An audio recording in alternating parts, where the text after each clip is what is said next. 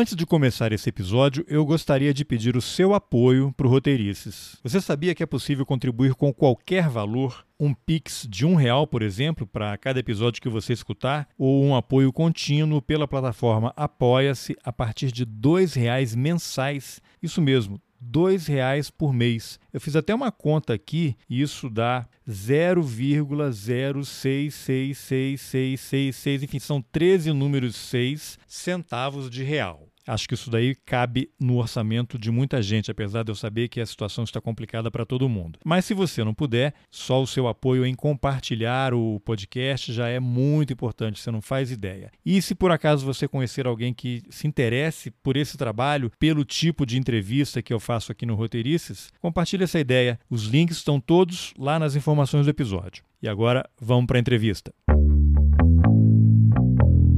Há poucos dias do fim do governo, a Comissão Especial sobre Mortos e Desaparecidos Políticos corre o risco de ser extinta por articulação do próprio presidente da entidade, Marco Vinícius Pereira de Carvalho, que vem tentando realizar uma reunião extraordinária para votar um relatório que determina a extinção do órgão. A reunião, inclusive, está marcada para amanhã, dia 15 de dezembro de 2022, praticamente no apagar das luzes do governo. Caso o relatório seja aprovado, será mais uma tentativa de um governo controlado pelos militares de apagar o passado, os crimes da ditadura e impedir o direito à verdade, à memória das vítimas da ditadura e de seus familiares. Para falar sobre isso, eu converso com Diva Santana e Léo Alves Vieira, parentes de desaparecidos políticos que lutam por justiça. E essa palavra é muito importante: justiça. Justiça não é vingança. Essa história de vingança é uma mentira contada pelos defensores da ditadura para mais uma vez tentar acobertar os seus crimes. Eu sou Carlos Alberto Júnior e esse é o Roteirices. Vamos nessa. Tudo bem, Diva Santana,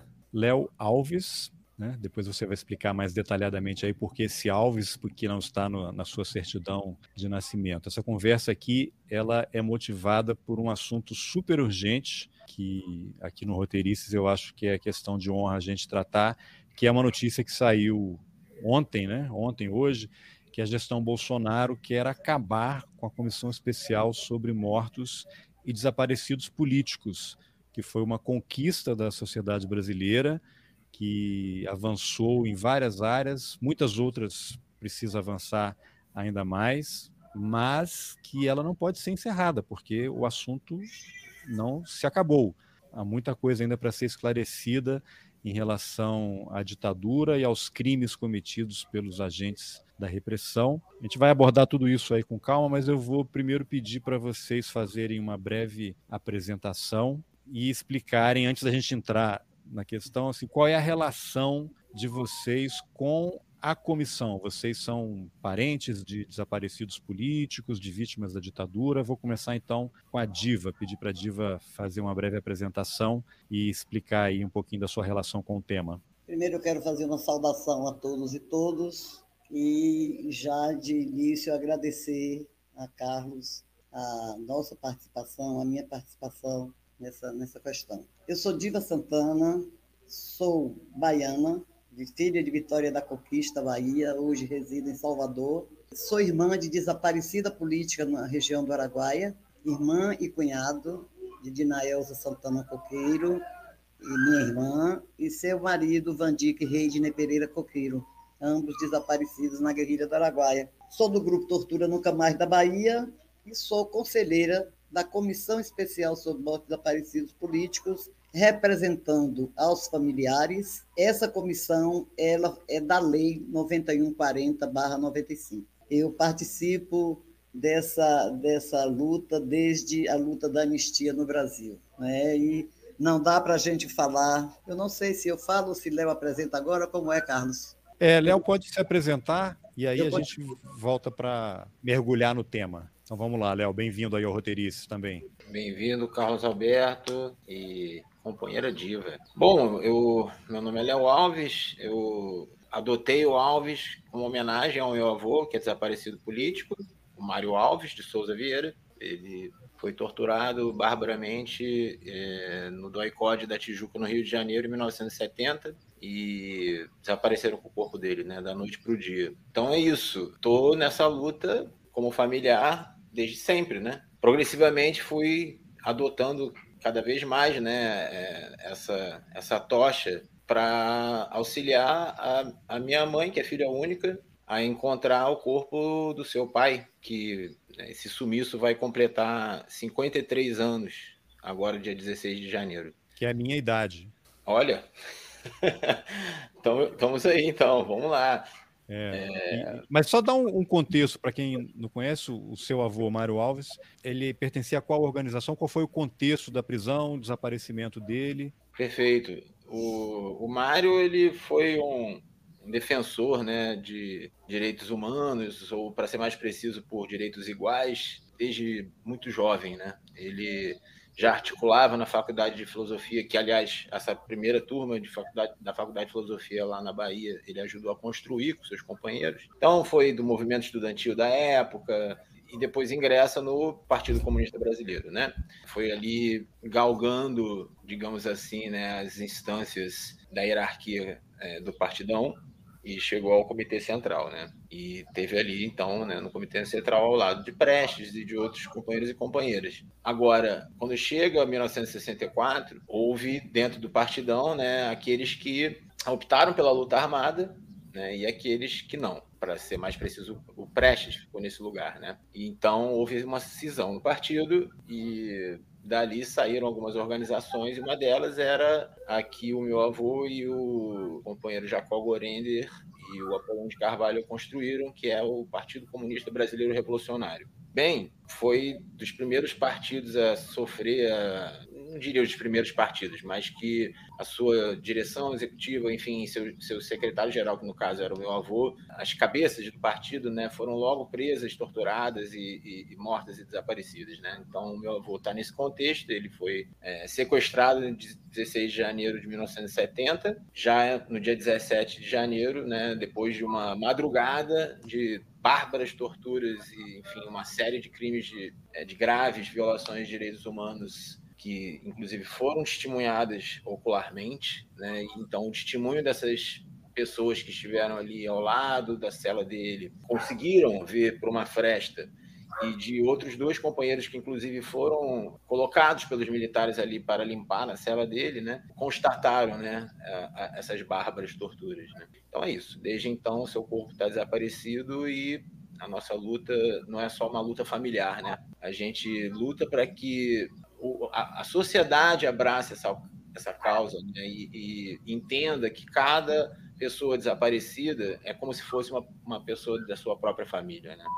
Então, é isso, para não estender muito, muito uhum. mais né, a nossa luta, né, e aí eu digo, inclusive, muito fortemente uma luta que me move, é fazer a sociedade entender que a luta contra a violência de Estado, ela transcende classes sociais, estratos sociais e épocas, né? Então, inclusive na coalizão, né, um dos seus principais pilares conceituais é, é entender que a, a, o Brasil é fundado na violência, né? Então, a, a ligação entre a violência, por exemplo, da ditadura militar e o genocídio da população pobre, negra, favelada, indígena e camponesa, só para citar, e LGBTQIA+, estão intimamente ligados. Muito bem. E lembrando também que, no caso de desaparecidos políticos, pessoas não se dão conta, mas é um crime em andamento. Enquanto o corpo ou os restos mortais não aparecerem, é um crime que continua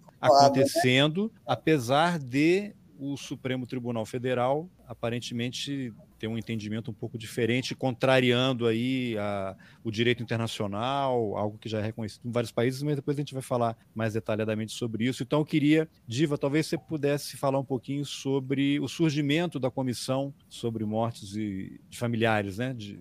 Eu queria falar, Carlos, que ah. eu conheci a Dilma Alves no primeiro aniversário da luta da anistia aqui na Bahia. Você imagine, a mãe de Léo era uma menina. Você vê o que é Quantos anos tem essa luta? E aquela mesma defesa que a Dilma fez, estou vendo ela em pé, falando no, no, no, encontro que nós fizemos aqui no Teatro Vila Velha, e ela veio e ela é muito emocionada. Eu fico muito emocionada, Léo, de lhe ver por causa dessas histórias todas, que é um filme que passa na minha cabeça. Mas, como eu estou colocando essa questão da Dilma, que eu conheci a Dilma aqui no primeiro aniversário da Anistia em 78, aqui na Bahia, é, a gente continua nessa luta. E não dá para falar numa conquista como a comissão, como a Lei 9140 e a sua comissão que forma através da lei, sem falar da luta dos familiares, da luta pela anistia e nela a luta das mulheres, na sua grande maioria, a luta das mulheres, das mães, das mulheres. A gente não pode esquecer disso. Esse legado é dessas mulheres, então toda vez que eu me manifesto, toda vez que eu falo, eu sempre dedico toda a minha, a minha, minha história de resistência, de luta a essas mulheres que eu aprendi com elas, com as mães, com as avós e com as esposas, tias e etc. E não dá para a gente falar nessa, nessa conquista sem falar desse processo que vem a anistia em 79, mas a lei da anistia ela não olha, ela não reconhece um segmento da sociedade que são os familiares dos mortos e desaparecidos, de muitos mortos, que as famílias souberam que morreram Muitas das vezes viram só o caixão, não viu nem quem estava dentro. Então, a violência que foi esse período. Então, não dá para a gente falar nisso. Então, essa luta da anistia, nós reconhecemos que a anistia de 79 não foi a anistia que nós queríamos, né? foi a anistia que, que anistiou também os torturadores, e por conta disso a gente vive nessa batalha até hoje aí com o Supremo, no entendimento errado, na minha opinião, e a gente continuou nessa luta, nós familiares continuamos nessa luta, familiares e organizações da sociedade civil. E por isso surge a Lei 9140-95. Nós, familiares, viajávamos, encontrávamos muito no Rio de Janeiro, São Paulo, os comitês da anistia. Com a anistia, isso desmontou, então caminhamos para Brasília. Em Brasília havia assim poucos deputados do, do, do PMDB, o PT era um partido novo, nós já tínhamos, familiares do Araguaia já tinham uma ação na justiça é movida pelos familiares através dos advogados Sigmariga Seixas e Luiz Eduardo Greenhalgh. Mas na Câmara Federal, nós conversando com alguns parlamentares ali, não, não cabia e não era possível se conseguir uma CPI naquele tempo, porque tudo era muito difícil, Carlos. Tudo era muito difícil. Hoje a gente tem mil facilidades, conquistamos alguns espaços. Isso é inequívoco. Então, tudo era muito difícil, mas conseguimos, junto com os parlamentares, formar uma comissão. Era uma comissão especial. Quem era essa comissão? Haroldo Lima, Nilmário Miranda, Zé Disseu, Sigmaringa Seixas e Roberto Valadão, que é também um familiar desaparecido na guerrilha do Araguaia. Ele, na época que o irmão foi para o Araguaia, ele era cachoeiro prefeito da cidade de Cachoeiro Itapemirim. Depois ele se elegeu deputado federal. Isso eu estou falando dessa comissão, comissão especial de parlamentares, que começou a atuar na Câmara e junto com a gente na elaboração de uma, uma possível lei. Sem falar nisso, depois da, da anistia de 79, os familiares realizaram uma caravana à região do Araguaia. A minha luta e a nossa luta é para o restabelecimento da memória, verdade de todos os combatentes no Brasil, da ditadura, de antes da ditadura, depois, né, a nossa luta. Mas o Araguaia, naquela época da lei da anistia, foi o contingente que teve o maior número de pessoas mortas e desaparecidas, assim, de uma vez. Porque no Brasil todo houve mortos e desaparecidos. Haja visto o caso aí de Mário Alves, do baiano, né, aqui na Bahia se faz muita homenagem a ele, eu das minhas falações e atividades lembro muito dele. Então, essa caravana, ela esclarece para a população, ela desmente histórias que eram contadas pelos oficiais. Então, essa caravana foi feita por familiares, com apoio da Igreja Católica, com apoio de parlamentares da OAB Nacional. Nós fizemos essa, essa, essa caravana, que foi uma coisa que serviu para denunciar ao Brasil e ao mundo que ali houve atrocidades terríveis como as que aconteceram no Brasil todo. Então, o fruto de muita luta, nasce essa Lei 9140-95. Na época, era presidente da Justiça o Nelson Jobim, é, e havia uma secretaria de 10 anos criada por Fernando Henrique Cardoso. Essa secretaria eram os secretários o Gregory e o Zé Carlos Pinheiro. Então, com a ajuda desse pessoal, nós conseguimos essa lei também. Não foi a lei que nós trabalhamos com os deputados, não. houve várias modificações, porque, por incrível que pareça, nesse país a gente ainda continua, era assim, foi assim e está assim. Todo governo passa por um pacto, passa por um arranjo. Então, a sociedade brasileira avança nos seus requerimentos, nas suas lutas, mas aí tem um, um basta, não vai até aqui, daqui em diante não pode ir. Então, nós conseguimos essa lei e essa lei cria uma comissão.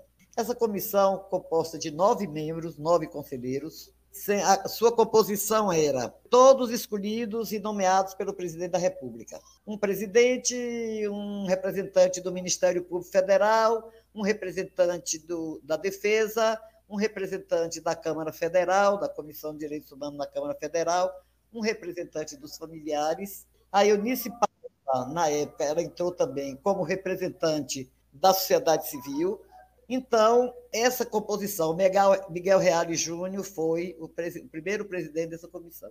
Essa comissão teve um trabalho enorme, porque ela, a lei já foi criada, a União reconhecendo 136 desaparecidos mas a comissão recebia os requerimentos de todos os outros familiares, se ampliou essa luta, foi uma conquista também, porque se ampliou não só para os desaparecidos, mas que essa lei também reconhecesse como responsabilidade do Estado aqueles que morreram, que desapareceram nas prisões é, e nas torturas. E isso foi feito. Então, essa comissão vem desde 95, mudando de presidente com o governo Lula. Ela teve seus avanços e teve também as suas dificuldades. As dificuldades, eu acho que eu já coloquei uma das, que era o impedimento de se avançar, por exemplo, atestado de óbito. A lei da anistia diz que a gente tem direito ao atestado de ausência. A gente não quis, nós, os familiares não aceitaram o atestado de ausência. Então, nós queremos o atestado de óbito. Todo mundo nasce, tem um registro de nascimento, morre, tem um registro de óbito. Nós não tínhamos, como não temos o registro de óbito até hoje.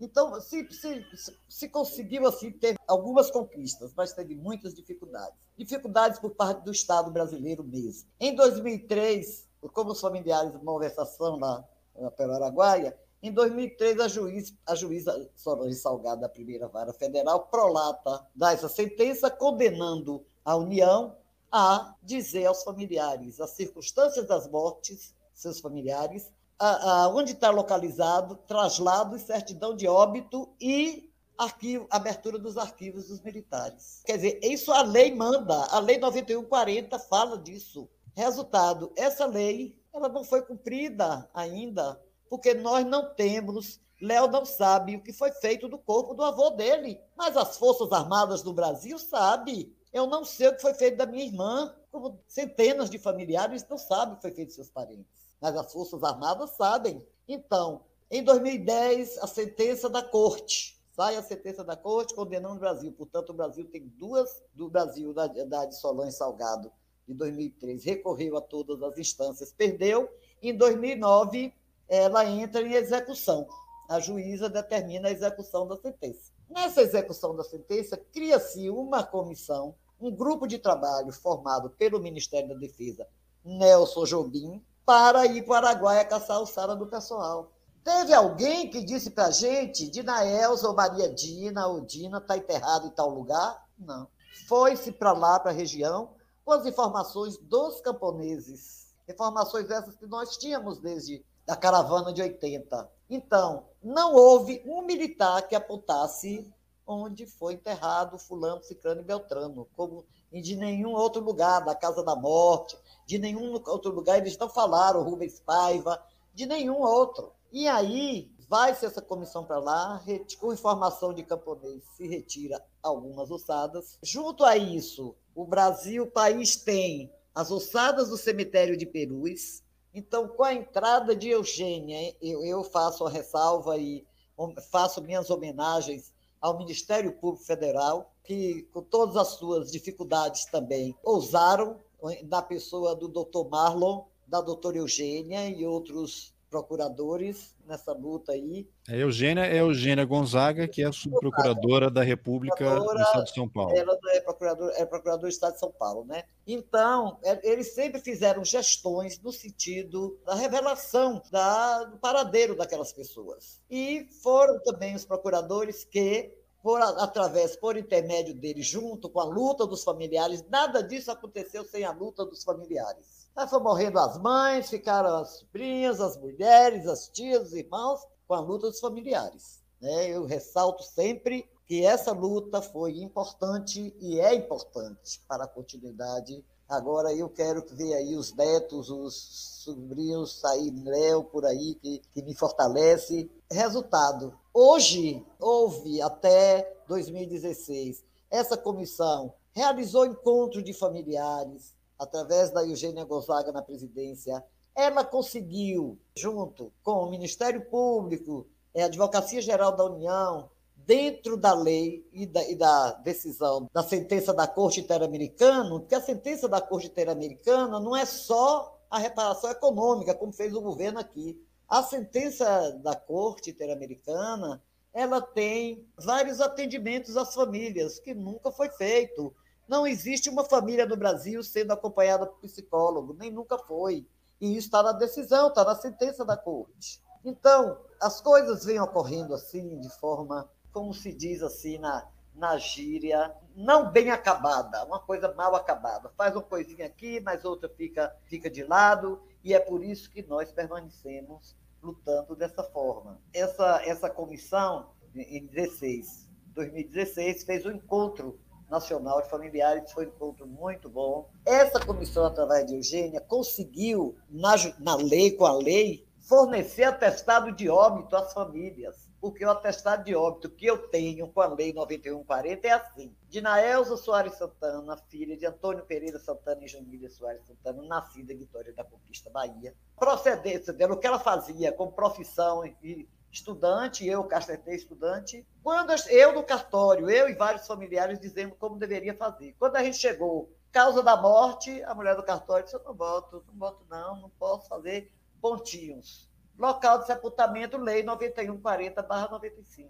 Então, você vê, a lei que reconhece ela desaparecida, a lei enterra ela. Isso não existe. Eu tenho o atestado de óbito da minha irmã desse jeito. Então, a comissão conseguiu, através de muita luta, resolver essa questão dos atestados de óbitos, já pegando aí várias decisões judiciais e outros casos, como foi morte violenta provocada pelo Estado brasileiro. Mas no é... caso dos seus familiares, hoje como é que está? Houve alguma mudança ou está desse jeito que você falou? Essa, é, a mudança dessa atestado de óbito só aconteceu com cinco famílias, porque logo teve o golpe, o golpe teve o golpe de Dilma é uma coisa, o golpe de Eugênia, de tirar Eugênia, né? O começo do então, governo Bolsonaro. Após o golpe 2016, as coisas não aconteceram. O único acontecimento foi a exoneração de Eugênia e de mais três conselheiros. Conselheiro da que representava, que era o Paulo Pimenta, que representava a Comissão de Direitos Humanos na Câmara, o Coronel Fagundes, que já vinha de algum an alguns anos, e a Eugênia, porque permaneceu o, o, Ivan Marques, que é o procurador representante do Ministério Público Federal. Eu permaneci, estou até hoje, porque represento os familiares, e a Vera Paiva representa a sociedade civil. Então, ele não teve familiar que, que pudesse me tirar para colocar um representante dos familiares, e eu estou de, de Eugênia até Eugênia, do governo Temer para cá, não aconteceu nada. A única coisa que teve foi esse encontro de familiares que teve, esse encontro de familiares, e depois disso foi a exoneração de Eugênia. Você fala não aconteceu nada no sentido positivo, né? Porque não, o retrocesso não, não parou não desde então. Nada, vou te contar. Nesse período, fora a Eugênia, na gestão da presidência do Dr. Marcos Vinícius, que foi colocado após a saída de Eugênia, aconteceram quatro reuniões. Quatro reuniões. Em quatro anos, nós temos quatro reuniões. Essas quatro reuniões foram para. Você imagine, pasme, que eu cheguei ao ponto de perder o controle com o presidente da comissão, porque antes os processos eram distribuídos aos conselheiros. Com esse presidente, ele não distribuía, ele era sempre o relator. Eu cheguei ao ponto de me aborrecer com ele. Por quê? Porque ele, processos que foram deferidos, ele reverteu esse processo. Aí eu chamei a, a atenção dele e disse para ele respeitar as pessoas que passaram por essa comissão, que todos foram pessoas idôneas, responsáveis, pessoas comprometidas com a lei, não tinha ninguém ali desse ou daquele partido fazendo política partidária. Todos eram comprometidos com a Lei 9140, com a Constituição Federal, que na, as pessoas não fizeram absolutamente nada. Eu cheguei a me aborrecer com ele. Esse então, presidente agora, é, o, é, o, mesmo que continua. É o, mesmo, é o mesmo Marcos Vinícius. Marcos, Viní Marcos, Marcos Vinícius Pereira de Carvalho, Isso. que aí a última notícia é que ele convocou uma reunião extraordinária para o próximo dia Não, 14. Anteontem, veja bem, no mês de julho, ele chamou a reunião apresentando um relatório que tem meu nome e o nome da Vera Paiva, e a gente nem sabia da confecção desse relatório. Ele, ele chama a reunião para aprovação daquele relatório. A gente faz que relatório? Ah, o relatório foi feito, tal que a gente vai ver o relatório é para acabar com a comissão. Foi feito, gestões de mobilização e tal, eles recuaram. Quando é essa semana, na segunda ou terça de noite, eu recebo uma ligação chamando para uma reunião no dia 14 para discussão do relatório. Eu falei, é, dona Diva, essa é a primeira reunião do ano. Eu falei, é a primeira e a única. Soltei sem pensar, Carlos. Soltei sem pensar, mas foi bendita. Soltei sem pensar. A primeira e a última. Resultado, essa reunião eu não tinha visto a pauta. Quando eu vou no computador que eu olhei, abri o e-mail, eu vi lá a pauta, que era para discutir tal relatório. Eu, antes de ver a pauta, eu disse à menina que eu estava impossibilitada de ir à reunião, porque eu estou operada do joelho. E médico nenhum vai deixar a gente fazer uma viagem de avião com operação de joelho que pode ter trombos, essas coisas, né? Aí eles resolveram fazer a reunião virtual e mudar para o dia 15. Porque 14 a Vera Paiva também não poderia estar em sala de aula. Então nós vamos para essa reunião no dia, no dia 15. Eu quero. Dia 15, então. São quantos integrantes na comissão? São nove. Nove integrantes. E você tem. Vocês têm uma ideia de desses nove, quantos votariam contra a extinção no fato, de fato? Né? Eu, eu, Vera Paiva e possivelmente o procurador Ivan Marques. Possivelmente. Bom, então todos os outros são alinhados com o governo Bolsonaro, com a ditadura, e por eles a comissão acabou e é. enterra-se o assunto, junto com os dizer, mortos da ditadura. Deixa eu lhe dizer. Quando a Eugênia saiu, foram indicados dois representantes do Ministério da Defesa. A lei diz um só, representando as Forças Armadas. Mas quando ele depois, Eugênia e os outros três, o Jair Bolsonaro nomeou dois representantes da defesa, um das Forças Armadas e outro da sociedade civil, o que é inconstitucional, mas ele, o presidente, nomeou dois representantes da defesa. Aqueles representantes que estavam nomeados por ele na época da saída da Eugênia não estavam mais na comissão. E a gente, eu nem sabia disso, nem eu nem Vera, nem o procurador sabia. No dia 5 de dezembro agora, eles nomearam mais dois nomes, substituindo aqueles anteriores. Então, 5 de dezembro foram nomeados dois conselheiros. Certamente, penso e digo com certeza, para fazer a aprovação nessa reunião do dia 15. Por quê? Aprovar o relatório, né? Que acaba com a comissão. Que acaba com a comissão. Então, voltam seis. Tem, tem coro, né? Da coro. O representante da Comissão de Direitos Humanos é o Felipe Barros, que é um cara que eu acho que nunca ouviu falar em desaparecido político na vida. O Felipe Barros. Os dois representantes da defesa, o Marcos Vinícius, que é o outro mesmo. São seis, né? Os integrantes da comissão, eles são todos indicados pelo presidente da República? Todos. E tem mandato ou eles podem ser substituídos a qualquer momento? Podem ser, não tem mandato definido, não. Podem ser substituídos. Podem ser. Tá, então, agora. É isso, dois, é, tirar tirar você e tirar a Vera seria talvez é, muito forte, né? Digamos assim. Então eles mudam todos os outros integrantes que aí resolve o que tem que resolver. Aí eu pergunto: é possível, por exemplo, uma tentativa de uma liminar para impedir que essa reunião aconteça agora, por exemplo? Para usar aquela famosa, aquele chavão no apagar das luzes. Deixa eu lhe responder. Ele, ele, eu acho que ele não me tirou, e, e a Vera, porque eles não encontraram quem fosse representar os familiares na lei indicado por ele. Ah, não sim, porque são vagas dos familiares. É, é indicação dos familiares. Agora, ele nomeia esse, esse presidente aí, esse desgoverno que está aí, ele veio para fazer o desmonte do Estado brasileiro. E a gente está vendo aí o resultado. É o desmonte de todas as conquistas que o povo brasileiro teve agora. Então, eles vieram para isso, eles estão aí para isso, para desmontar todas as conquistas. Começa lá pelos trabalhadores, né, que já vem há algum tempo. Você perguntou outra coisa que foi. Não, eu perguntei se existe uma possibilidade, por exemplo, de sim, entrar sim. com uma liminar para que a reunião não aconteça até que se mude o governo, porque é, isso daí, obviamente, uma manipulação para enterrar a comissão. Eu acredito, Carlos, numa, numa liminar, na sensibilidade aí dos, dos julgadores e na decisão de uma liminar favorável. Mas quem entraria? Ministério Público, vocês? Quem é que poderia fazer Público, isso? Ministério Público Federal, eu acho, na minha opinião. Acho que qualquer organização, na minha opinião, qualquer organização da sociedade civil pode entrar re, re, requerendo ou, ou protestando porque o, a lei 9140 não foi cumprida. Não há cumprimento da lei. Como é que se acaba? A comissão é formada pela lei, que é justamente para resolver os trabalhos, para evitar, não é? para desenvolver isso aí. Aí acaba a comissão, fica a lei, a lei sozinha vai fazer o quê? Quem atua na lei é essa comissão. Sim. Então, eu, eu acredito numa liminar favorável contra o fim da comissão.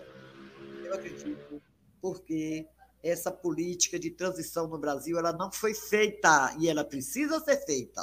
Ela precisa ser feita. Certamente. Não, a gente não pode, eu não posso morrer, deixar esse legado para meus filhos, para meus netos e para quem vier e para a juventude que está aí, essa coisa da impunidade no nosso país, do torturador não ser, não ser punido, né? Então, não, e outras coisas mais não serem punidos. Então, a gente não pode deixar esse legado para a juventude. Então, a gente trabalhar para que, que quem é culpado, quem for culpado, que não tenha essa justiça só para pobre e preto. Exato. Eu queria pegar o gancho da uma frase que você falou aí sobre o atestado de óbito e perguntar para o Léo: vocês têm um atestado de óbito do seu avô? Existe algo? Que informação tem ali? Eu ia aproveitar o gancho, Carlos, assim, para comentar sobre essa questão dos atestados de óbito, porque pelo que me parece foi assim um, um pretexto inicial para o desmonte da, da Comissão Especial de Mortes Desaparecidos. Eu estava recuperando uma matéria de 16 de janeiro de 2020,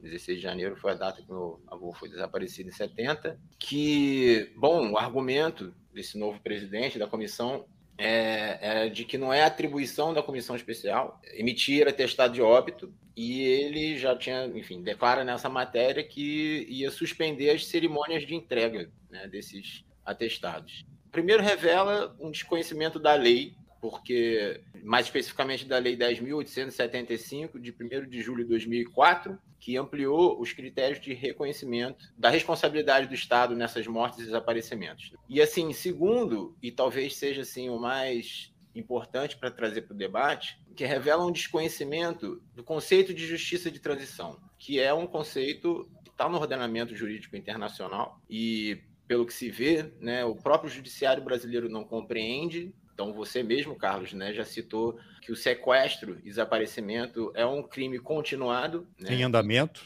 Em andamento. Então, isso significa que o Estado está cometendo neste momento esse crime. Então, eu até aproveito a, a ocasião, assim, e como familiar, e não falando nem mais agora pela pela coalizão ou pelo coletivo de filhos e netos que eu participo, mas eu faço um apelo ao novo governo que vem chegando para ter esse entendimento, né?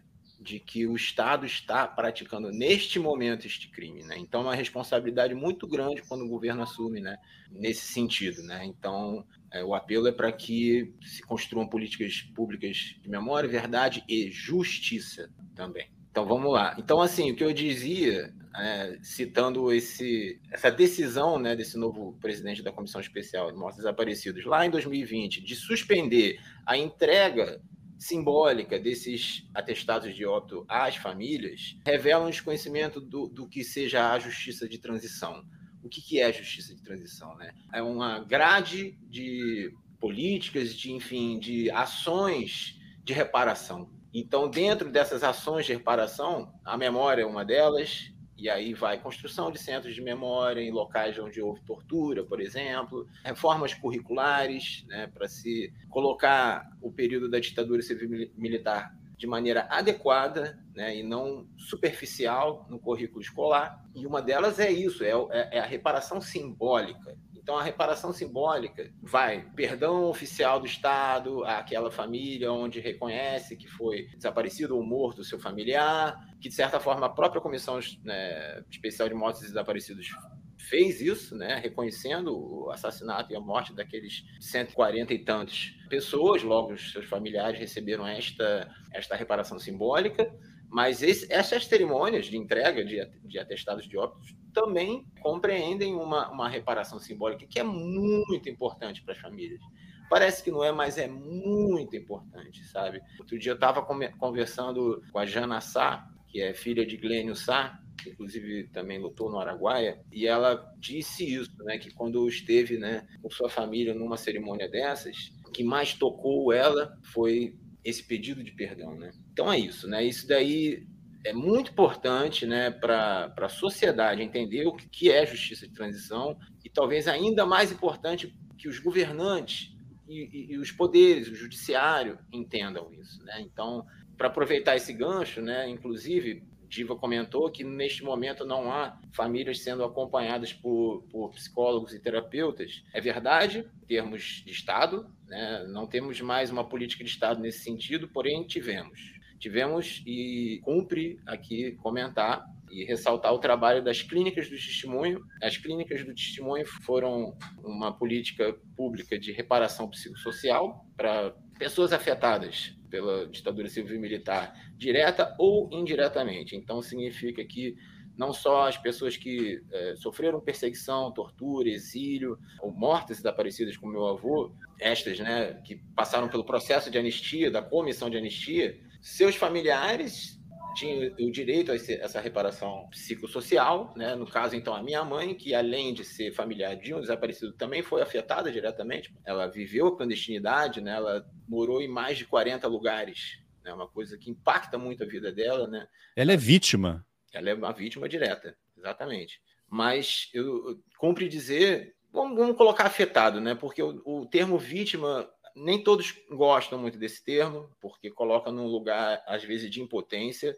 Por outro lado, é um termo técnico, né? Então, meu avô é uma vítima, né? Ele foi uma vítima porque ele não está aqui mais. Mas a reverberação né, do que acontece com essas vítimas nos torna afetados, né? Então, assim, eu, como neto que nasci em 78 e cresci num certo período democrático, ou algo mais próximo disso, talvez o primeiro período com algum teor de democracia da história do Brasil, que é isso que. Esse é o entendimento, inclusive, da, da nossa coalizão, né? Só um, um parênteses por conta por disso, favor. porque um, um, dos efeitos, talvez um dos objetivos da, da, das ditaduras e desses regimes opressivos é que ao desaparecer com alguém, ao torturar alguém, não é apenas aquela pessoa. Uma das intenções é que isso seja transmitido para gerações futuras, que esse trauma seja levado para que vocês jamais esqueçam. Né? E isso nos leva a algo que é para que isso jamais aconteça de novo. E essa que tem que ser toda essa lógica, esse ecossistema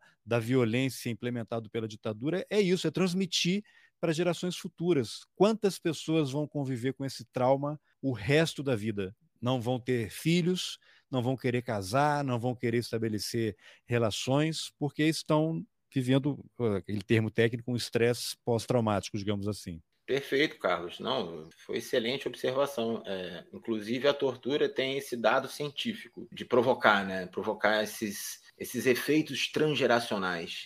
E aí eu retomo o comentário sobre o clínico de testemunho, né? Foi um, um, um espaço onde pôde se promover o encontro de diferentes gerações afetadas, mas também criação de grupos temáticos. Então, havia grupos terapêuticos de pessoas que passaram pelo Hospital Central do Exército, por exemplo. Havia esse, essas, esses focos, que inclusive eram propostas dos próprios usuários. Né? Eu fui um desses usuários, e eu e outras companheiras, diga-se de passagem, a Márcia Cury, tivemos essa demanda para um encontro das nossas gerações, de filhos e filhas, netos e netas, sobrinhos e sobrinhas, de segundas e terceiras gerações, né? Então, o, o projeto é, pro, promoveu esse espaço, né, é, dispôs esse espaço para esse encontro dessas segundas e terceiras gerações, e não por acaso daí cria-se, por iniciativa dos, dos, usuários, é claro, e isso seguiu posteriormente ao, ao, ao fim dos trabalhos da, das clínicas de testemunho, graças ao, ao golpista Michel Temer, que deixou de promover editais públicos para que essas clínicas acontecessem, que era o que estava acontecendo. Já havia tido dois períodos de, de, de, oferta desses editais em estados como Rio de Janeiro, São Paulo, Rio Grande do Sul, entre outros, não muitos, mas ele encerra esse processo em 2017 e de lá para cá o nosso coletivo de filhos e netos por memória, verdade e justiça procura principalmente fazer essa recepção e essa reconexão histórica de filhos e filhos, netos e netas que, como você mesmo colocou,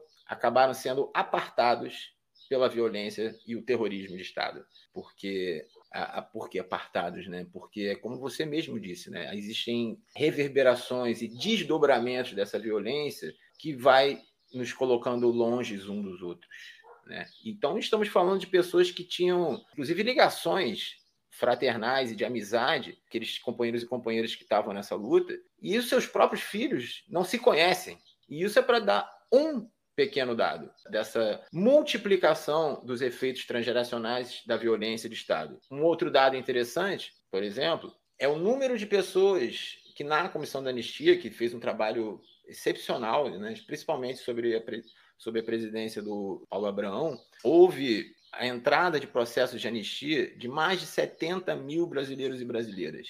E foram apreciados algo em torno da metade desse número. E, bom, mas eu me pergunto, né? Se 70 mil brasileiros e brasileiras foram afetados de alguma forma por essa violência, calcula quantos são seus filhos e filhas, netos e netos, sobrinhos e sobrinhas. É. 70 mil que tiveram coragem e disposição de se apresentar, porque o fato de ter sido vítima não, não significa que a vítima da violência nem sempre quer aparecer, não quer reviver, por várias razões. Perfeito, perfeito, querido Carlos. Está indo no X do, do, do, que eu quero trazer aqui, né? O que, que eu quero trazer aqui? Número um é isso, né? Que o, o, o número de pessoas afetadas no Brasil sejam elas mortas, desaparecidas, exiladas, perseguidas, presas, torturadas, muito maior do que a história oficial coloca e, quiçá, muito maior do que 70 mil pessoas. É muito maior do que o que é dito, que foi dito oficialmente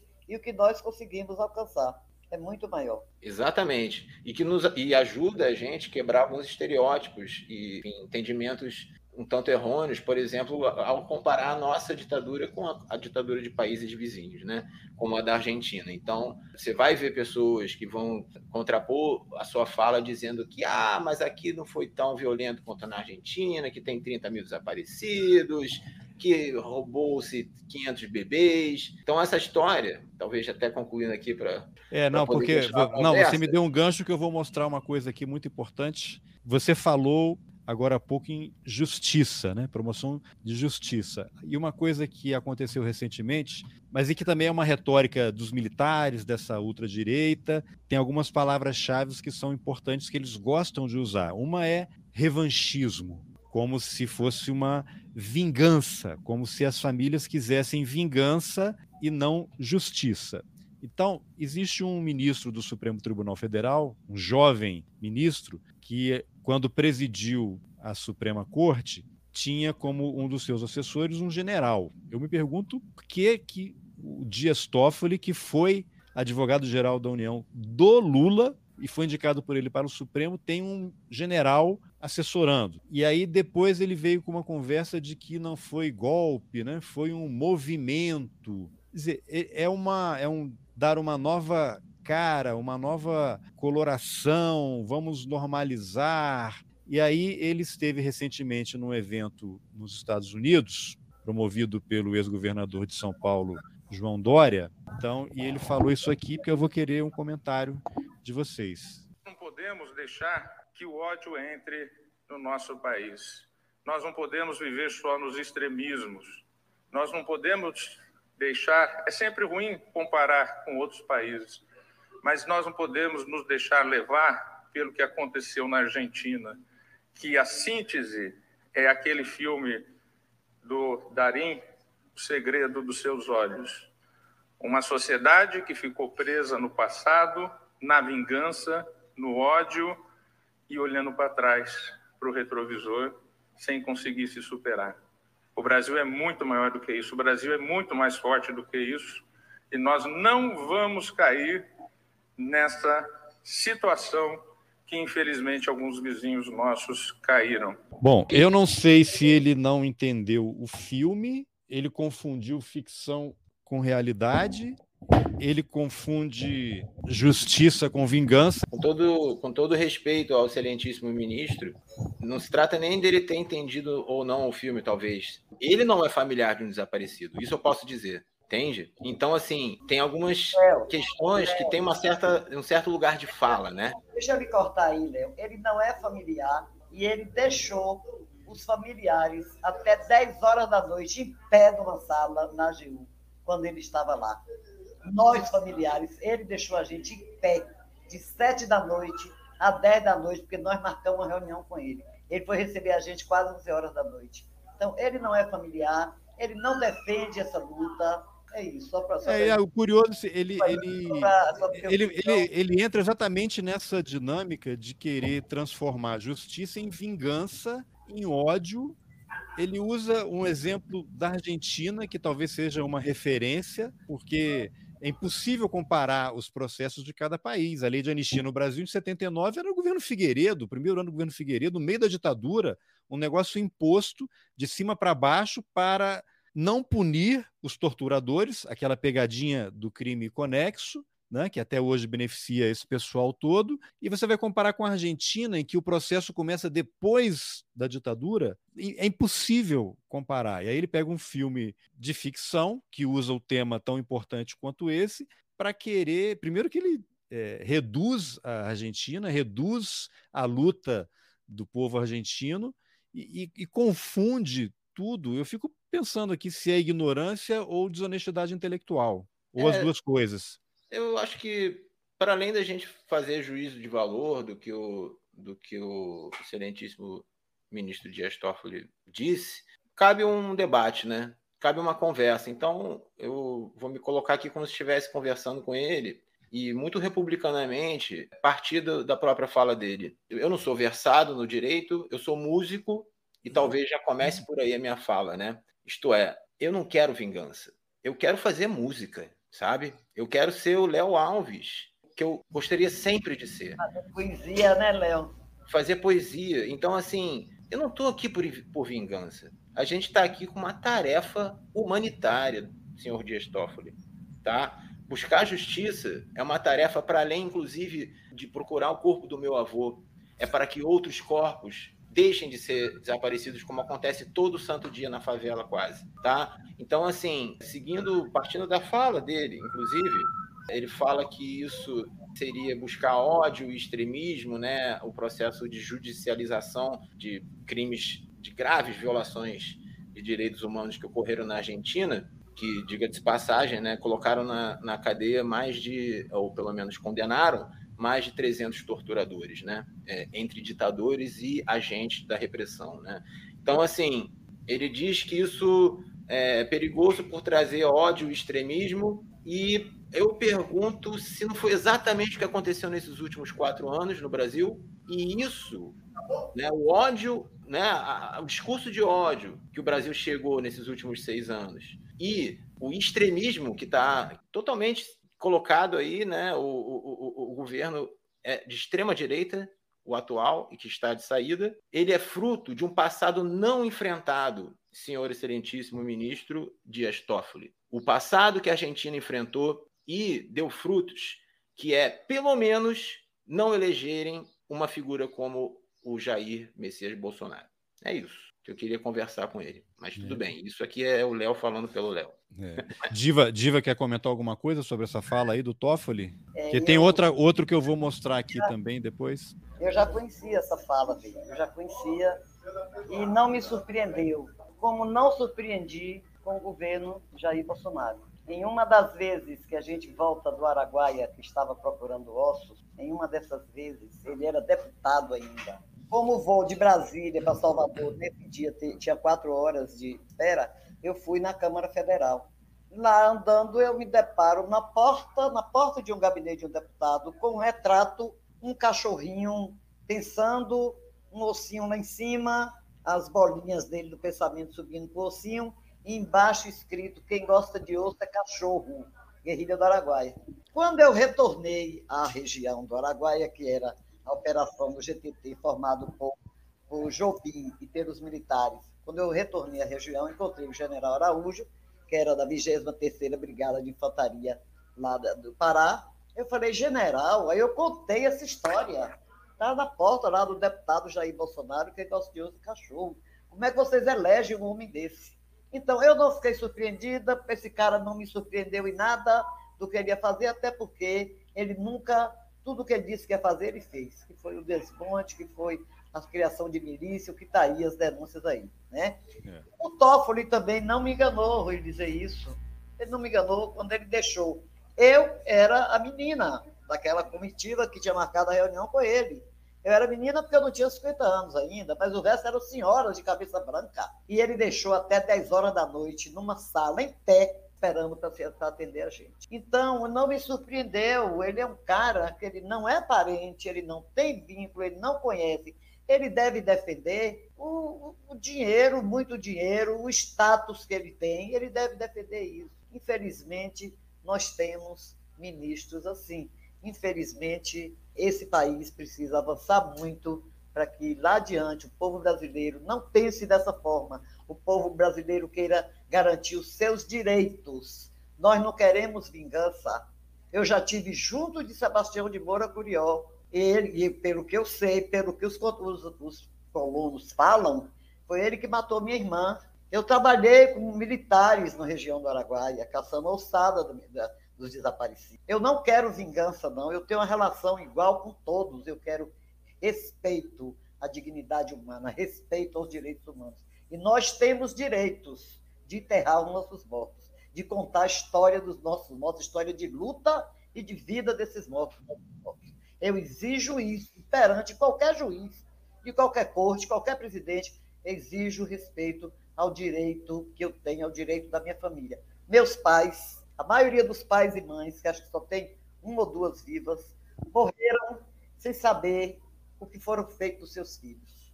Meu pai, todas as vezes, ele contou para mim que ele chegava em casa, ele morava no interior, que ele chegava em casa de viagem, ele era agrimensor, ele tinha a impressão que Dinael ia receber ele, que a filha dele ia receber ele. Eu conheci mães aqui que guardou roupa para dar ao filho quando chegar. Então, essa história. E esse país, Carlos, ele é um continente.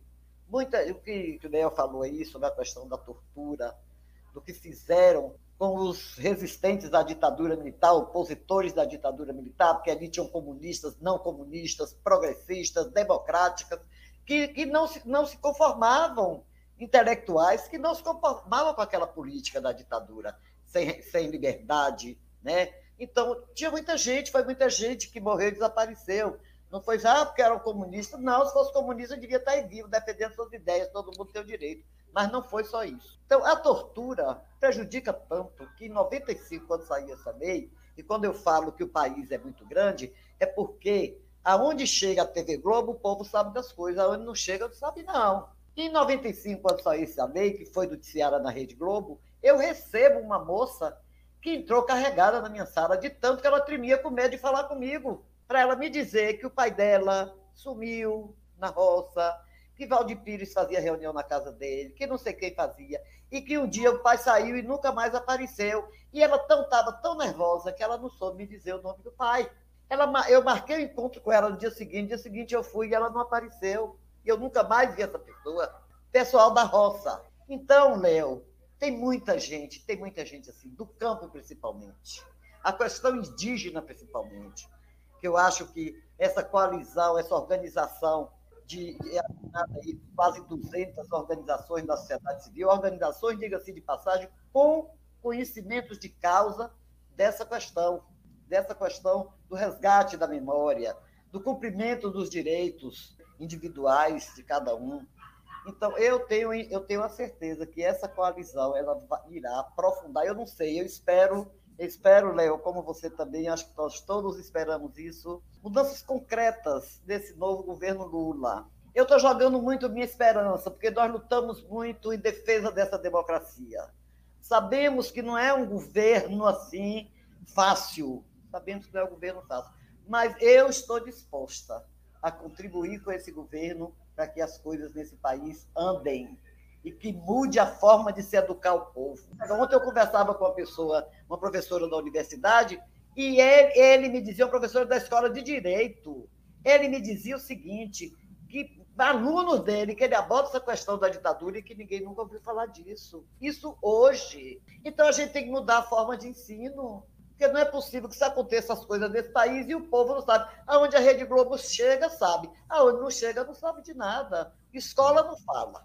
Quem é Por isso que eu quero te mostrar para vocês isso aqui. Esse aqui é o ex-ministro da Defesa Braga Neto num depoimento que ele prestou ao Congresso Nacional. Quando você fala que o governo precisa lidar com essa questão toda e como é que isso entra de uma forma correta no currículo das escolas, porque eu tenho 53 anos. Eu frequentei, eh, na época era o ginásio, né? E segundo grau ali no começo dos anos 80, o ano letivo sempre acabava antes da ditadura. Nunca tive aula de ditadura, fui aprender isso depois, muitos anos depois, já trabalhando como jornalista. Mas é com esse tipo de pessoa, e esse aqui é, talvez seja um, uma representação, né? porque é, é, é, a ideia, e eles é um general que estava no alto comando do exército e que de cima para baixo é a ideia que, que impera. Vou colocar esse áudio aqui, desse depoimento que ele prestou lá na Câmara, e depois vou colocar um outro para a gente comentar. Eu faço questão de responder uma pergunta. Ele me perguntou se eu considero se houve uma ditadura. Não, não considero que tenha havido uma ditadura. Houve um regime forte, isso eu concordo. Cometeram exceções dos dois lados, mas isso tem que ser analisado na época da história de Guerra Fria e tudo mais. Não pegar uma coisa do passado e trazer para os dias de hoje. Tá? Se houvesse ditadura, tá?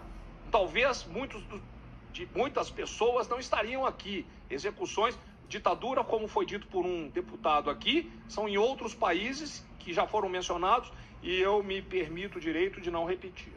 Eu acho que eu respondi todas as que me perguntaram. É, ele acha que respondeu tudo. Bom, então temos o, o primeiro, temos o Braga Neto negando a ditadura, e aí tem esse outro aqui que é o que eu vou mostrar, esse aqui é o ex-ministro do Superior Tribunal Militar, também é um vídeo que ficou famoso aí nas redes sociais.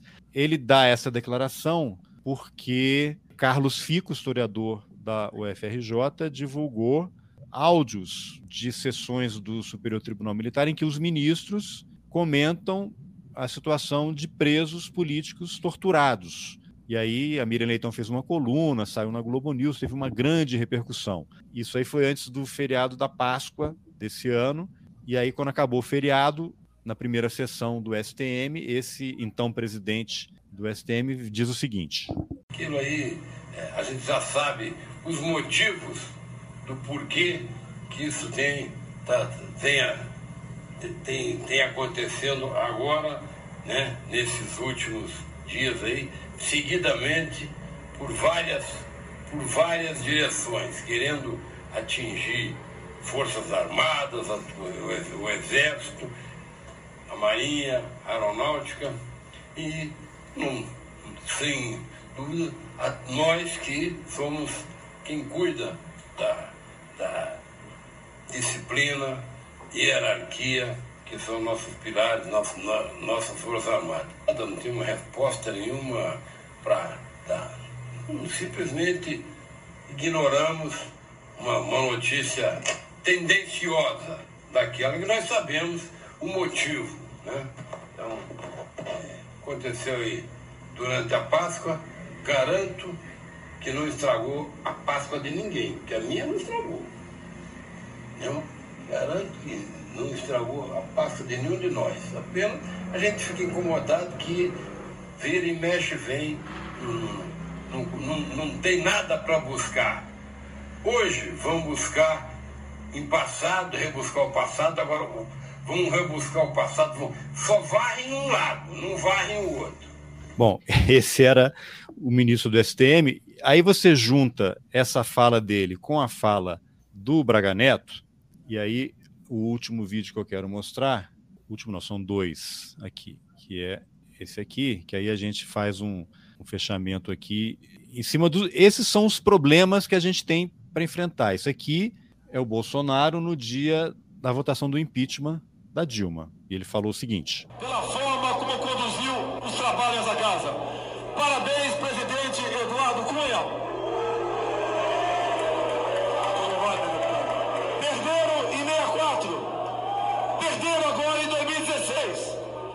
Pela família e pela inocência das crianças em sala de aula que o PT nunca teve. Contra o comunismo, pela nossa liberdade. Contra o Fórum de São Paulo pela memória do coronel Carlos Alberto Brilhante Ustra, o pavor de Dilma Rousseff. Pelo Exército de Caxias, pelas nossas Forças Armadas, por um Brasil acima de tudo e por Deus acima de todos, o meu voto é sim. Bom, tem aqui o último vídeo. É o vice-presidente Hamilton Mourão numa entrevista para TV alemã Deutsche Welle. Ele vai falar em inglês aqui, mas depois eu traduzo. Colonel Carlos Alberto Ustra was wrongly accused, and you also think of him as a hero, do you? Despite the cases, the 500 cases of torture which were attributed to his unit. What I can tell you about the man Carlos Alberto Brilhante Ustra, he was my commanding officer in the late 70s of the last century. And he was a man of uh, honor and a man who respect the human rights of his subordinates. So many of things that people tell about him, I can tell you because uh, I had a very close friendship with this man. That's not true. O jornalista pergunta para o general Hamilton Mourão, vice-presidente da República, se o coronel Carlos Alberto Brilhante Ustra foi injustamente acusado e se ele, Mourão, também pensa que ele foi um herói, apesar dos 500 casos de tortura que foram atribuídos à unidade do Brilhante Ustra. E o Mourão responde o que ele pode dizer sobre o homem Carlos Alberto Brilhante Ustra é que ele foi comandante do Hamilton Mourão no final dos anos 70 e que era um homem de honra e um homem que respeitava os direitos humanos dos seus subordinados. Muitas das coisas que as pessoas falam dele, o Mourão diz que pode contar porque tinha uma amizade muito próxima com ele e isso não é verdade. Bom, aí encerramos aqui os vídeos, então é só para dar um arremate aqui que a gente já vai também caminhando para o final. Como é que o novo governo vai lidar com uma situação dessa em que você tem integrantes do alto comando das Forças Armadas que negam a ditadura, como o Braga Neto, você tem Bolsonaro, que é um capitão, que é um militar, que é o presidente da República, que está indo embora, que tem como ídolo o Ustra. O Ustra nunca foi condenado criminalmente. O que aconteceu com ele? Ele é o único militar reconhecido como torturador pela justiça brasileira. O processo dele no Supremo estava paralisado, ele morreu em 2015, o assunto morreu. Temos o ex-presidente do Superior Tribunal Militar que fala: vamos ignorar. Isso aí não nos incomoda, já sabemos o que eles querem e só varre para um lado, não varre para o outro. Ele faltou dizer qual lado varre e qual não, não varre, né? Porque a esquerda foi totalmente varrida, foi banida, né? Essa figura é, criada pela ditadura, para não dizer que as pessoas eram exiladas, que estavam expulsas do Brasil. Né? A esquerda foi amplamente punida, foram torturados, desaparecidos, ficaram presos, saíram com a lei de anistia ou, ou pouco tempo depois, e nenhum torturador foi preso nenhum foi punido. Você tem um atentado, um terrorismo de Estado no Rio Centro, em que dois militares com uma bomba no Rio Centro, a bomba explode, um morre e o outro terminou os dias aqui dando aula no Colégio Militar em Brasília, está aí com aposentadoria integral, não tem nenhum problema. O Ustra acho que só não foi promovido a general porque a Beth Mendes o reconheceu como adido militar lá no Uruguai quando ela estava na comitiva do Sarney, né? quando eles estavam numa viagem oficial ao Uruguai, tiraram o cara e ele ficou essa figura aí que hoje é ídolo dessa turma toda. E temos um vice-presidente que diz que o único cara reconhecido como torturador respeitava os direitos humanos dos subordinados, seja lá o que isso signifique. Agora, essas pessoas são apenas alguns exemplos de uma mentalidade que eu acho permeia uma boa parte das Forças Armadas. Eu converso com pessoas aí conheço pessoas que não é uma minoria. Você tem a família militar, que é esse núcleo ampliado do militar, eles nascem filhos de militares, convivem em clubes militares, em vilas militares, eles formam alianças, não é à toa que o Vilas Boas e o Etchegóin né, são considerados irmãos, são da mesma cidade, filhos de militares. Tem o livro do general Vilas Boas, aquele depoimento que ele deu ao Celso Castro da FGV, em que ele revela que ele foi ter contato com civis ou paisanos, como eles dizem, quando ele já estava com 40 anos. A vida dele é toda dentro desse núcleo militar. O, o paisano, nós somos um ser alheio, estranho, eles não conseguem entender como é que a gente sobrevive. E aí você tem, desde o início do Brasil, os militares, historicamente, eles que se consideram poder moderador, inclusive antes da proclamação da República, eles havia manifestos deles dizendo criticando o poder moderador do imperador, aí deram um golpe, veio a República, e desde então eles se consideram poder moderador, ficam invocando esse artigo 142 da Constituição, que foi colocado por eles lá. Tem um livro do Luiz Macluf Carvalho que ele entrevista o Zenildo Lucena, que ele fala realmente como é que foi operado aquilo. Tem ali um jurista à disposição, que é o Ives Gandra da Silva Martins, para ficar dando parecer, dizendo que o artigo 142, sim, garante às Forças Armadas o papel de poder moderador, e, na verdade, eles são, historicamente, um poder desestabilizador. Né? Todas as confusões que aconteceram no Brasil desde sempre, eles estão envolvidos, eles se sentem acima da sociedade, acima dos civis e, e, na verdade, eles estão embaixo do guarda-chuva da sociedade. Então, eu pergunto para vocês aí, depois dessa minha breve palestra, é, como é que o novo governo vai lidar com um, uma ideia, porque isso é uma ideia que está arraigada nesse pessoal e que eles estão sempre ameaçando, né? Você teve lá o, o tweet do Vilas Boas, aí agora você tem tanto o próprio eh, general Heleno foi essa semana ao Congresso ele não disse que reconhece a vitória. O, o, próprio Braga Neto tem vídeo dele se encontrando com os golpistas aí em frente ao Palácio da Alvorada e nesses acampamentos. Olha, aguarde, paciência, a gente não pode fazer. Alimentando, né? Para mim, eles estão tentando empurrar com a barriga, porque aí, primeiro de janeiro, o problema não é mais deles, mas o ovo da serpente está lá para eclodir. O que, que vocês poderiam comentar sobre essa confusão aí que eu fiz? É o seguinte: esse ovo da serpente ele sempre existiu isso não é uma coisa nova. Você disse, ele está, ele sempre foi. Eles sempre se sentiram, apesar de eles ter uma Constituição onde o presidente da República está acima das Forças Armadas, mas eles sempre se sentiram, sempre se posicionaram acima de tudo e de todos. Então, eu acho, Carlos, para terminar também, eu tenho 78 anos, fiz agora, e nunca vi no Brasil uma frente tão ampla, uma coisa tão forte como foi a que se formou nos últimos tempos para eleger Lula. Porque essa eleição de Lula não foi, pouca, não foi coisa pequena, não. Para Lula ganhar, qualquer outro nome se colocasse, não ganharia. Essa eleição que Lula ganhou foi uma eleição feita com a participação de pessoas, grande participação né, da população brasileira, que se sentiu no direito, que teve, usando o seu direito de defender a democracia.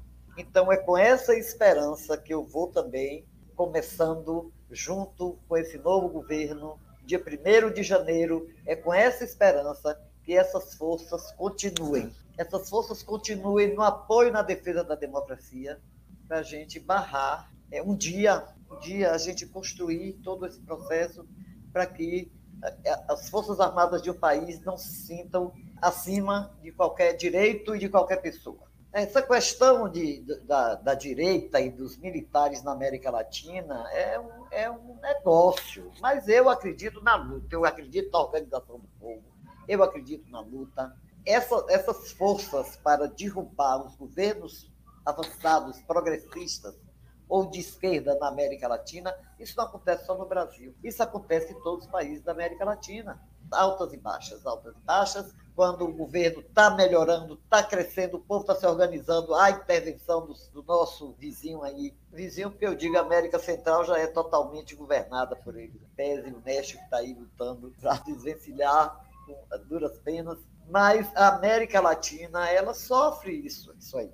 E eu só acredito numa mudança se houver uma grande, uma grande concepção da população de que essas medidas estão erradas e que o povo tem que fazer garantir os seus direitos. O povo tem que fazer garantir a democracia. Eu vou entrando primeiro de janeiro com essa esperança, com a esperança de luta, de estar contribuindo para que a gente exerça realmente uma democracia, onde se respeite as nossas instituições, o legislativo, o executivo, o judiciário, onde as organizações as organizações da sociedade civil sejam ouvidas e sejam respeitadas. A gente viu recentemente uma implosão na Venezuela, uma investida dos Estados Unidos na Venezuela e o governo não caiu.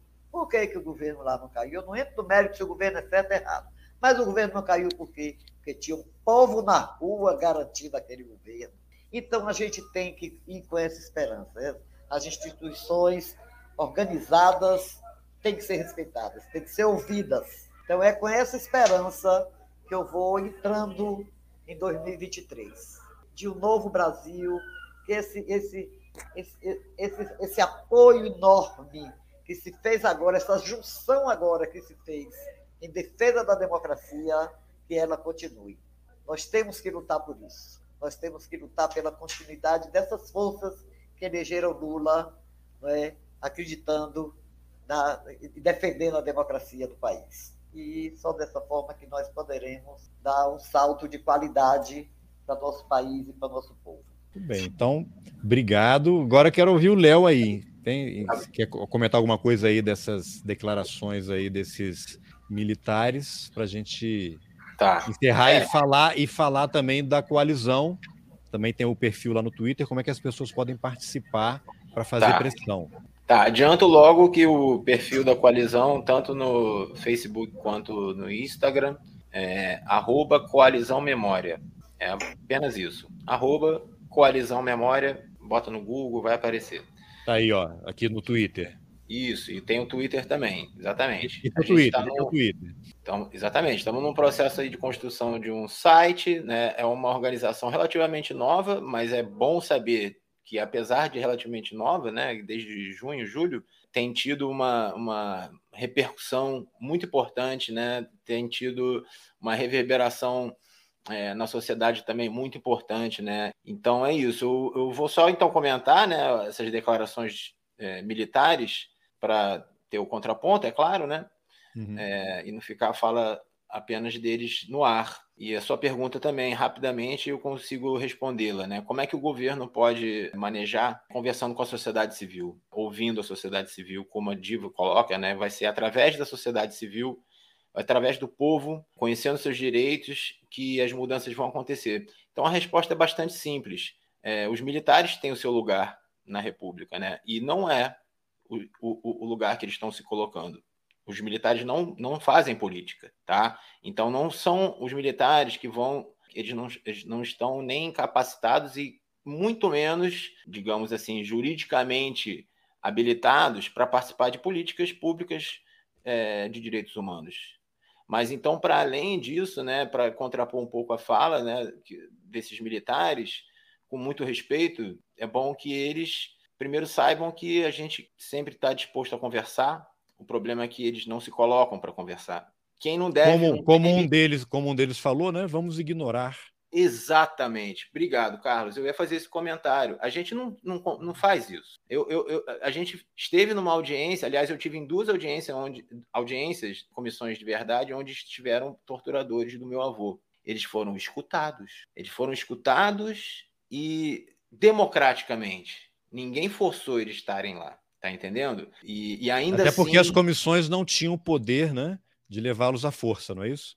Ah, na verdade, a Comissão Nacional da Verdade tinha, tinha uma, prerrogativa, uma prerrogativa de condução coercitiva que não precisou ser utilizada, né? Mas apenas a nacional, até onde eu sei. Então, assim, enfim, tem até se procurar no YouTube, vai ter a, a audiência do caso do Mário Alves, que foi na Alerj, a primeira delas, onde apenas um militar foi, mas ele era do Corpo de Bombeiros na época, é o major, é, ex-major Walter da Costa de Jacarandá, que, embora ele tenha, inclusive, admitido que houve torturas no doicode, com muitos atenuantes, dizendo que era excesso, mas ele, ele acabou concluindo que sim, excesso é tortura, tortura é excesso. Essa é uma frase que ele colocou lá. Mas ainda assim, no final da audiência, eu me coloquei para conversar com ele. Não, digo nem publicamente, já tinha acabado né, a audiência e tudo.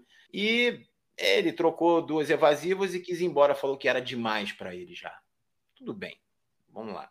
Então é isso, a gente sempre está é, querendo conversar, a gente tem feito conversas com a coalizão, tem feito diálogos né, com a equipe de transição do governo e levamos propostas. Né? Então eu termino comentando sobre essa proposta, mas eu, só para contrapor né, a fala desses militares. Né?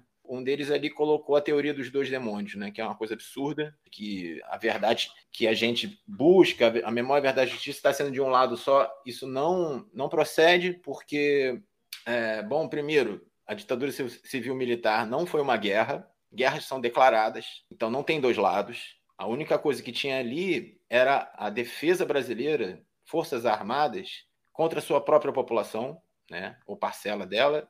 Então é isso. Forças armadas têm a atribuição de nos defender de ameaças externas e outras atividades humanitárias, né, como auxiliar em tragédias naturais e por aí vai, né? Agora, por que, que acontece isso, né?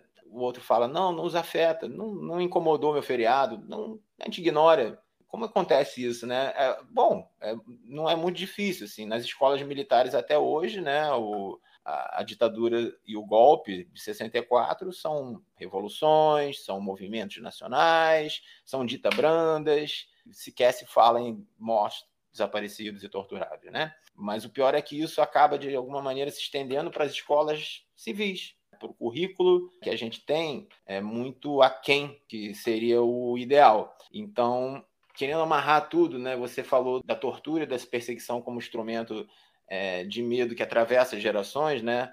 Então, então isso está colocado também né, na, na insuficiência curricular das nossas escolas, porque trazer esse tema em sala de aula, às vezes, pode parecer algo muito disruptor para, para jovens e crianças. E, bem, o que ac acabou acontecendo é algo muitíssimo pior, né? É um governo de extrema direita que acabamos de, de, ter, né? É um genocídio da população pobre, negra, favelada, indígena, LGBTQIA+, camponesa. Quer dizer, é, algumas coisas são necessárias, né? Então, assim, a gente tem que enfrentar os medos. E é isso que você estava colocando, né? Tortura perseguição como instrumentos de propagação de medo e perpetuação do medo na, na, na sociedade civil. Né? Então, a gente luta para isso acabar. Então, bem, a mudança vem pelo povo, então eu diria que não só o governo, mas nós da sociedade civil que nos organizamos em, em movimentos por memória, verdade, justiça e reparação, como eu coloquei, estamos em diálogo né, com, esse, com, esse, com essa equipe de transição do governo, né? então a gente elaborou uma proposta é, muito objetiva para os grupos de trabalho de justiça e de direitos humanos, que é a Secretaria Nacional da Memória Democrática. Então, assim, é uma, uma proposta que engloba todo tipo de violência e terrorismo de Estado, né, e não se encerra apenas no período da ditadura civil militar. Depois vocês podem acompanhar ali pelas redes da coalizão o teor dessa proposta. Tá? Eu até passei um link para você agora ali no chat privado, que está uhum. inclusive direto no, no, no, na minutagem onde a gente lê publicamente, apresenta publicamente essa proposta é, na OAB de São Paulo na última segunda-feira, num evento, né? Num evento onde na mesa tinha Maria Cristina Quirino, que é uma das mães cujo filho foi assassinado em Paraisópolis, né, lá em São Paulo, três anos atrás. E também tinham as queridas Jessie Jane, né, que é historiadora e ex-presa política, e a Rita Ciparri, também uma ex-presa política, e, e, e, ambas são nossas companheiras ali no conselho diretor da, da coalizão, tal, como a, a, a, nossa companheira Diva, Diva Santana. E é isso, a gente quer fazer essa luta ao lado das mães das favelas, né? A gente entende a força do protagonismo das mulheres e, por exemplo, também na coalizão, no, no conselho diretor da coalizão estão a Ana Paula de Oliveira, que é do movimento das mães de Manguinhos, que teve seu filho assassinado em 2014 pela Polícia Militar. É, a gente tem a Patrícia Oliveira, é, uma companheira cujo irmão foi um dos sobreviventes da chacina da Candelária e participa, enfim, de, de uma série de, de, movimentos como a Rede de Comunidade, Movimento contra a Violência e a Rede Nacional de Mães e Familiares Vítimas do Terrorismo de Estado. E é isso. Para completar, a gente também né, reforça a importância, né, reforça inclusive para a equipe de transição do governo, né, a importância que a Comissão Especial de Mortes Aparecidos Políticos né, ocupe um lugar de destaque na estrutura do governo, junto a essa proposta da Secretaria Nacional, né, aí é com o governo, né, é colocar essa temática e essa demanda humanitária e histórica da memória, da verdade, da justiça, das violências do passado e do presente, né, espalhadas ali em quanto mais instâncias governamentais de peso for possível. Né? É um apelo agora já até como familiar de um desaparecido há 53 anos já quase. Então é isso, né? Conseguindo ali um arcabouço né, de articulações públicas, de construção de políticas públicas, né, por memória, verdade e justiça, de maneira transversal, trazendo todos esses temas, né, a perseguição à população LGBTQIA+, enfim, como, como eu já coloquei, indígenas, camponeses, a população pobre e favelada também, né, e aos familiares, né, é, e, e, as demandas de memória, verdade e justiça dos familiares desaparecidos, políticos, perseguidos na ditadura civil militar. É isso. Muito eu bem. agradeço demais, Carlos. Não, eu que agradeço. Eu vou deixar esse link que você me mandou aqui, o, o link aqui para o Twitter também do Coalizão, e agradeço a participação de vocês, a, o compartilhamento dessas memórias aí tão dolorosas, né? E estou à disposição, a hora que vocês acharem que é o caso de fazer mais outra conversa, de, quando tiver novidade, é só me mandar uma mensagem que a gente conversa é, quando vocês quiserem e obrigado pela entrevista. Igualmente, estamos à disposição, querido.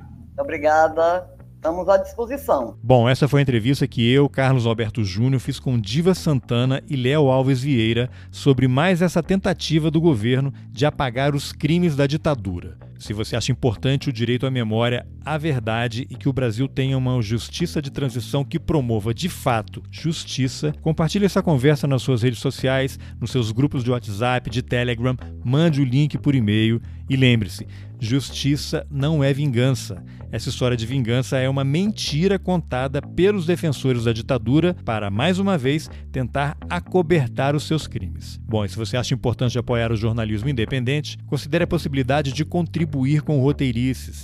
É possível colaborar pelo Pix, pelas plataformas Apoia-se e Catarse e também pelo YouTube. Os links estão nas informações do episódio. Por fim, eu lembro que o Roteirices tem um canal lá no YouTube. Entra lá, assina, compartilha. Essa entrevista com a Diva e o Léo já está lá. Obrigado pela companhia e até o próximo Roteirices. Valeu!